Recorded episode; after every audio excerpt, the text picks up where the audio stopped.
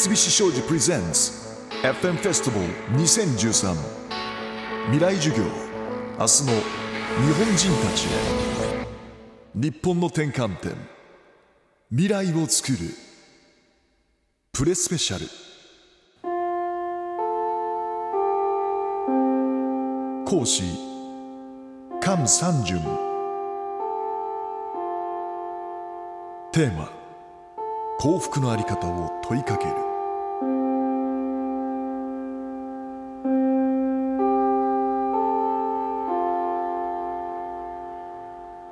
まあ1時間ですね和気あいあいとやっていきたいと思います。それでまず今日の話の趣旨をちょっとですね説明しましょうか。それでこういうなんか歌舞伎みたいな舞台もあるので一応僕は向こうに行きましょう。いいですね。あでは菅さんすいません。先にですね私も真ん中に失礼をいたしまして、えっ、とこうやってあの全方位でこうやってこうまあ回らなければいけないかもしれませんけどもまず皆さんに一番言いたいことはですね今日の授業の趣旨なんですけどもえー、っとちょっと皆さんに聞きます。ダボスという名前を地名を知らない人ちょっと手を挙げてください。スイスにあるダボス。知らない人。はい。ちょっと下ろしてください。知ってる人。それは君の場合はどういうあれで知ってんの？そうですね。皆さんはダボス会議ダボス会議を知ってる人手挙げて。ちゃんと手挙げて。知らない人ダボス会議と聞いて。あ結構多いね。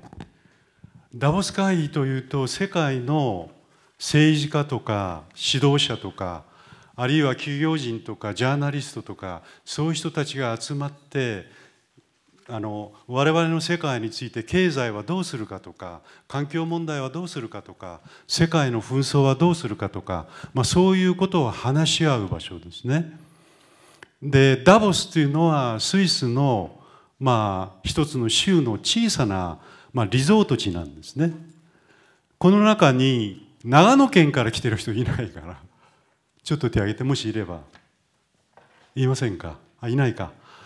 えっ、ー、と長野県の旧真田市今は上田市になってると思いますけどもそこはダボスとまあ姉妹都市を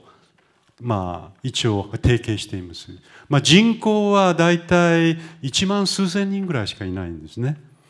でもこのダボス会議に世界の賢人が集まるので世界の樹木がここにまあ集中するわけです。で本当に風光明媚なところででなぜ皆さんにこのダボスということを最初に言ったかというとですねここに実はダボス会議、えー、その主催者である世界経済フォーラムというのがあります。この世界経済フォーラムっていう名前を知ってる人手挙げて。世界経済フォーラム。それはどういう団体ですか？ああ。すみません。日本大学の2年の太田と申します、はい、僕は名前しか聞いたことがなくて具体的なことは全くわからないです。ただその名前ぐらいは聞いたことがあるということね、はい、はい、じゃあ他にいたかな？世界経済フォーラムで何をしているかというところ。知ってる人いないかな？じゃあ国際競争力報告というか国際的な競争力についてこの世界経済フォーラムが毎年発表していることは知っていますか？知らないかな？これは非常に重要であの前回ですね私がグローバリゼーションの功罪光と影について話した時に実はこのダボスのいわば国際的な競争力比較のことが念頭にあったんですね。で皆さんは多分グローバリゼーションという言葉はよく知っていると思います。これ誰でも知ってるねほとんどが。でもこの言葉は80年代の半ばはほとんど私たちはメディアの中で知ることはできませんでした。あの時代グローバリゼーションの代わりにどういう言葉が一番流行ったかというと国際化です国際化でも英語をネイティブとしている人に国際化を英語で何と言いますかというとインターナショナリゼーションとは多分言わないと思うんです。インターナショナルというと第二インターいわば世界共産主義についてのいわばそういうイメージが出てくるわけですね。だからどうしても国際化という言葉は英語でネイティブの人は、まあ、普通はグローバリゼーションと言っていました。でも日本ではグローバル化という言葉は80年代の半ばまではまだそんなに出ていませんでした。そして NHK で必ず番組の後に天気予報があってその前に日経平均ダウ平均というのが出てくるっていうのが大体80年代の半ばです皆さんは地上波あるいは BS をはじめとしてテレビを見ると必ずいわば報道が終わった後に日経平均ダウ平均出てくるでしょ？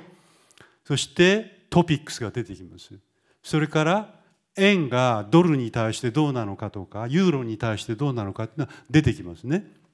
でもこれは大体80年代からです。でその時はまだ国際化という言葉しか出ていなかった。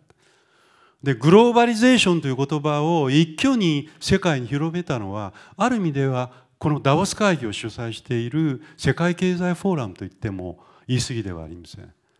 で必ず毎年出している国際競争力比較というのが非常に重要なんです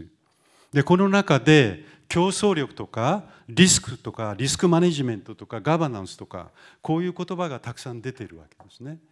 で皆さんはグローバル化というと大学に入って競争力をつけるためにスキルアップして英語も勉強して専門を勉強してそして社会に出なければいけないという考え方を随分持っていると思うんですね。ちょっと聞きましょうか。今就活の段階にある人手挙げて。ちゃんと手挙げてください。はい、就活を終えた人。終えた。君はどうだった？就活をやってみて。どうだったかと言いますとえっ、ー、と私あはい。えーと、東京大学の宮川と申しますが、うん、えーと、就活ですね、まあ、自分そんなにたくさん真面目に就活をしたわけではなくてなんかこう学科の推薦を使ったみたいな感じなので、はい、あまり大きな声で申し上げる感じではないですが、はい、それでもまあやっぱりみん周りのみんな苦労してたりとかしてあの大変なあの就活の状況なのかなということは肌では感じてます。で自分は一応運よく職は見つけられたわけね。あ、まあ、一応私は。あそうですか。でもう一人いましたね。そちらの方にいないかな。はい。男の子であれだけど。大学名と名前だけ先に慶応大学の修士2の竹本です、就活はどうだったかというと、まあえっと、無事に自分の、えっと、希望する職種につけたので成功したのかなというふうに思います。非常にラッキーだったってはい、はい、ついてたなというふうにわかりました。就活で女性の人を終えた人でいないかなそちらの方に。あ、じゃああなたね眼鏡かけた。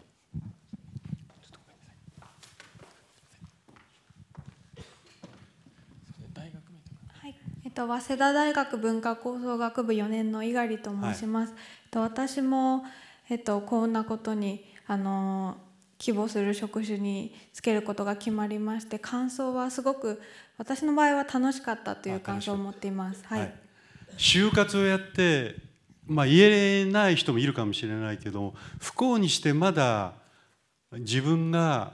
将来勤められるそのまあ職種その他も含めてまだラッキーな状況ではない人はいませんか？この中で。就活を終えてまだ決まってないという人いない？いないか。あここにいたね。ちょっといいですか？いい？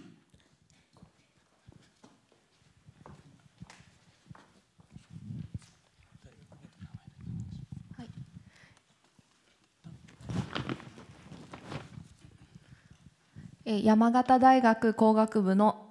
小島みゆきです、はいはいあの就活を一応終えたけどもまだ今のところ決まってないので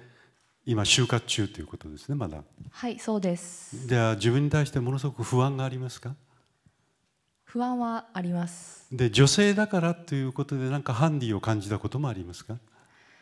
女性だからっていう理由はつけないようにしていますが、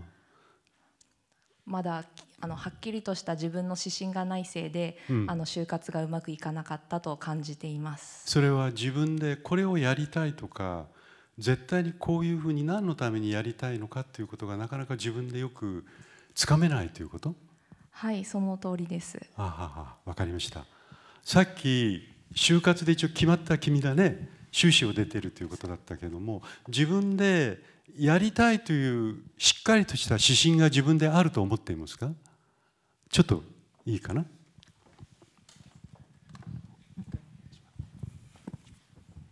はいえっと、自分の、えっと、職種はもう自分の得意なところを生かせるところっていうのをずっと探してて、うん、で、まあ、運よくその自分の得意なところを生かせる職種っていうのが見つかって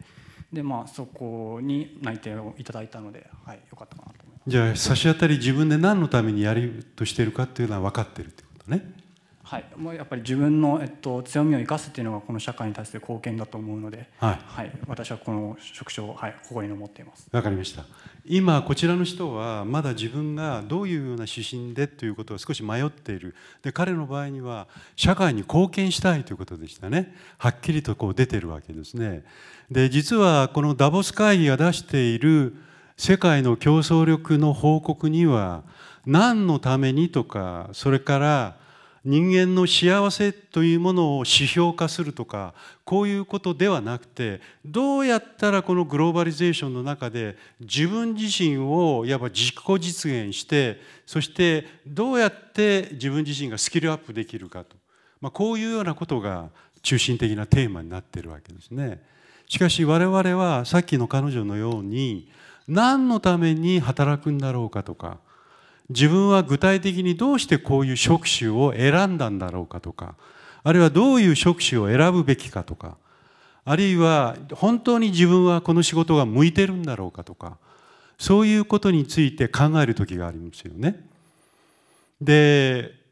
実は皆さんに少し話が長くなったけどもダボスという時にもう一つ有名なダボスがあるんですね。それはまあ皆さんは文学にちょっとあまり興味がない人がいるかもしれませんけどもトーマス・マンという人の「魔の山」という小説があるんです。これは大変な教養小説ででその中に主人公がこのダボスにある、まあ、結核療養所ですねサナトリウムに3週間行く予定でやがて7年間そこで自分も結局結核だということが分かってえ7年間このサナトリウムでずっと生活をするわけですね。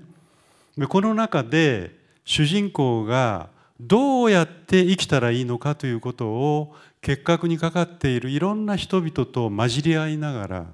病気と死と人生生と死幸福不幸いろんなことをいろんな人から聞きながら考えながら自分が反論しながらそして成長していく物語がこの「魔の山」という小説なんです。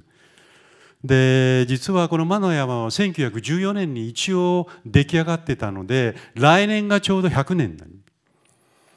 で私はこの2番目の「魔の山」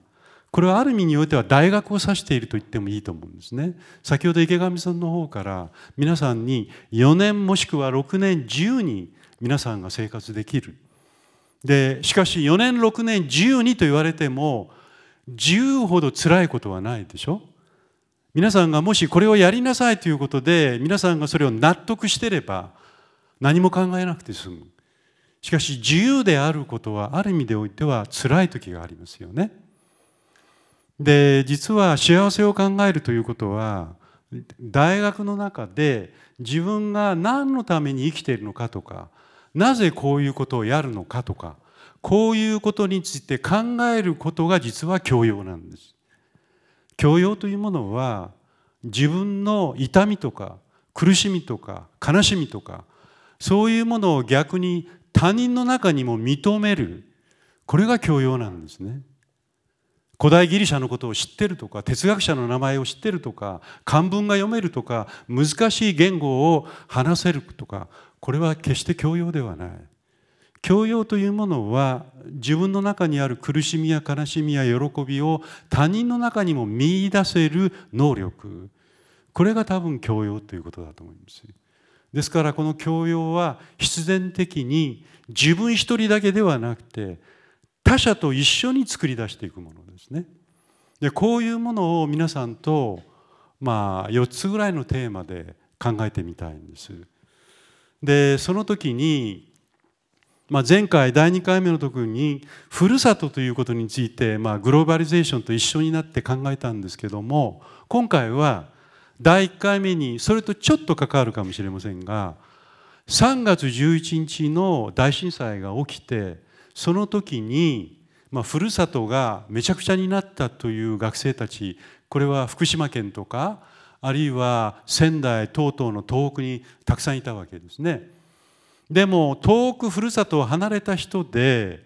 このボランティアに出かけた人がいると思うんですね。まず3月11日があって自分はボランティアに出かけた人は、えイエスかな？イエスの場合にはピンクを出してください。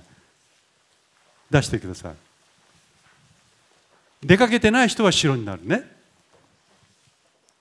ああ結構いますね。じゃああなたね具体的にどういうことをしましたか？そして自分の中に変化が起きましたかね？えっと、東京理科大学薬学部4年の小沼若菜です、はいはい、と私はそのボラン学生がボランティアをできる環境づくりをしている団体に参加することによって、うん、ボランティアをしたので自分から考えて、うん、まあ、これこうしたいとかああしたいとかではなく、まあ、参加することによって活動したんですけど、うん、具体的には、まあうん、瓦礫撤去とか掃除とか、はい、あとは、えーと現地のホテルで、はい、えーと、温泉に入ることでとかあとは現地の商店街でご飯を食べることによってお金を落とすってことで、はい、まあ、ボランティアをしたという、まあ、2点でそれは自分の中で何か変化が起きた？えーと、そうですね、まあうん、変化というよりは、まあ、ニュースとか新聞とかそういうので、うん、えーと震災について聞くよりもやっぱり自分の目で見たとか現地の人と交流することができたので、うん、うん変化というよりは、まあ、より知れたというか肌で感じたということとあとはやっぱり、うん、変化強いて言うならば、えっと、自分が今暮らしているこの普通とか当たり前っていうことがいかに幸せかっていうのを、まあ、感じることができました。わかりましたこの中に茨城大学から来て、えー、っとボランティアをした。これは女性なんでしょうか？ちょっといないかな？この中に。茨城大学からおいでになってる人いない？今日は来てないか？ああなただね。えっ、ー、といいですか？マイクはとはい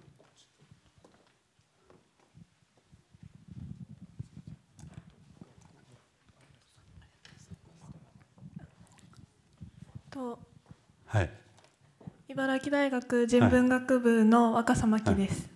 はい。あのボランティアに行ってそれは自分が行きたいという気持ちになったの？自然に。えっと私、うん、今は茨城大学に通ってるんですけど、はい、高校まで岩手の方に住んでいてでその震災当時まだ岩手の高校に通ってたんですけど、うんはい、と部活の部活で放送部に入ってまして、うん、でその放送部のその作品作りの関係で、その被災地に取材に行かせていただいたんですね。うん、でその取材に行かせていただいた、まあ、教会があったんですけど、うん、そこで取材と一緒に少しその活動のお手伝いをさせていただいたっていう感じです。自分の中に変化が起きましたか？なんか。変化というか先ほどの方ともかぶるんですが、うん、やっぱりその被災した現状を自分の目で見たことによって、なんだろうよりその被害を生々しくリアルに感じることができて、うん、それでやっぱりその現地に行く前よりも、もっと被災地の役に立ちたいっていう気持ちは強くなりました。わかりました。ありがとうえーと、皆さんの中にもう一回今度は行ってないまだその経験がない人は白だと思うんですけどちょっと手を挙げて。その白の紙を上げている人の中でボランティアはあまり意味がないんではないか。やはりそれぞれの持ち場があってボランティアについてさほど大きな価値を持つ必要はあまりないんではないかと思う人ちょっと手を挙げてください。思う人。いないかな？あいた？あちょっと聞きましょう。それはどういう理由で？はい。早稲田大学のアンビルさつきです、うん、えっと、私は震災が起きた時に、うん。まあ、今まさに先生がおっしゃったように、うん、自分の持ち場があるなと思って私は東京出身でずっと東京に住んでるんですけど、うん、でもこう今自分ができることをやることが、うん、そのつながっていくんじゃないかなというふうに思って、まあ、ボランティアは悪いとは言わないんですけど、でも何ていうか思ったのはその被災した地域の、うん、そこの人たちが自分たちの力で町を立て直していくことも大事なんじゃないかなって思って、うん、まあ、私は自分のできることをやって、うん、でそれがこう順繰り回って、そういうふうに貢献していければいいなと思いますその時に自分でできることって具体的にどういうことになる、うん、でも学生だと。でも自分でできることっていうか、はい、その社会で生きていくことってその、仕事をすることとか、うん、まあ、普通に生きていくこと自体が、うん、あのこうその貢献っていう言葉はなんか大きすぎるけど、うん、その周りの人に影響を及ぼしていくし、うん。っていうかそうじゃなきゃ嘘だと思うしその、生きることじ自分が一人生きること自体が、こう他の人の何かになってそれがこうぶわーっとつながってできてるのが社会だと思うから。じゃあもう例えばね、はい、えー、少し反論するだけど自分が生きてること自体で二酸化炭素も外に出してるし、うん、いろいろと CO2 を排出してるじゃないかと、はい、そういう見方もないわけじゃないよね。つまり生きていること自体が地球環境を少し否定的に、うん、それはどう思う？じゃでもそうやって、うん、うんと人間だからいろいろそういう自分の外に立った位置から考えられるあの物事考えて自分が必要か不必要かって、はい、あの選択できるけど、うん、んでもそのだからあの私たちが大切にしようって、まあ、通説ではあなってるその木とかなんだとかって別に役に立つから立ってるわけじゃないし、はい、だからわかりました、はい、今の、えー、主張に何かぜひとも自分は反論したいとかいや自分は大賛成という人いないかな？あはい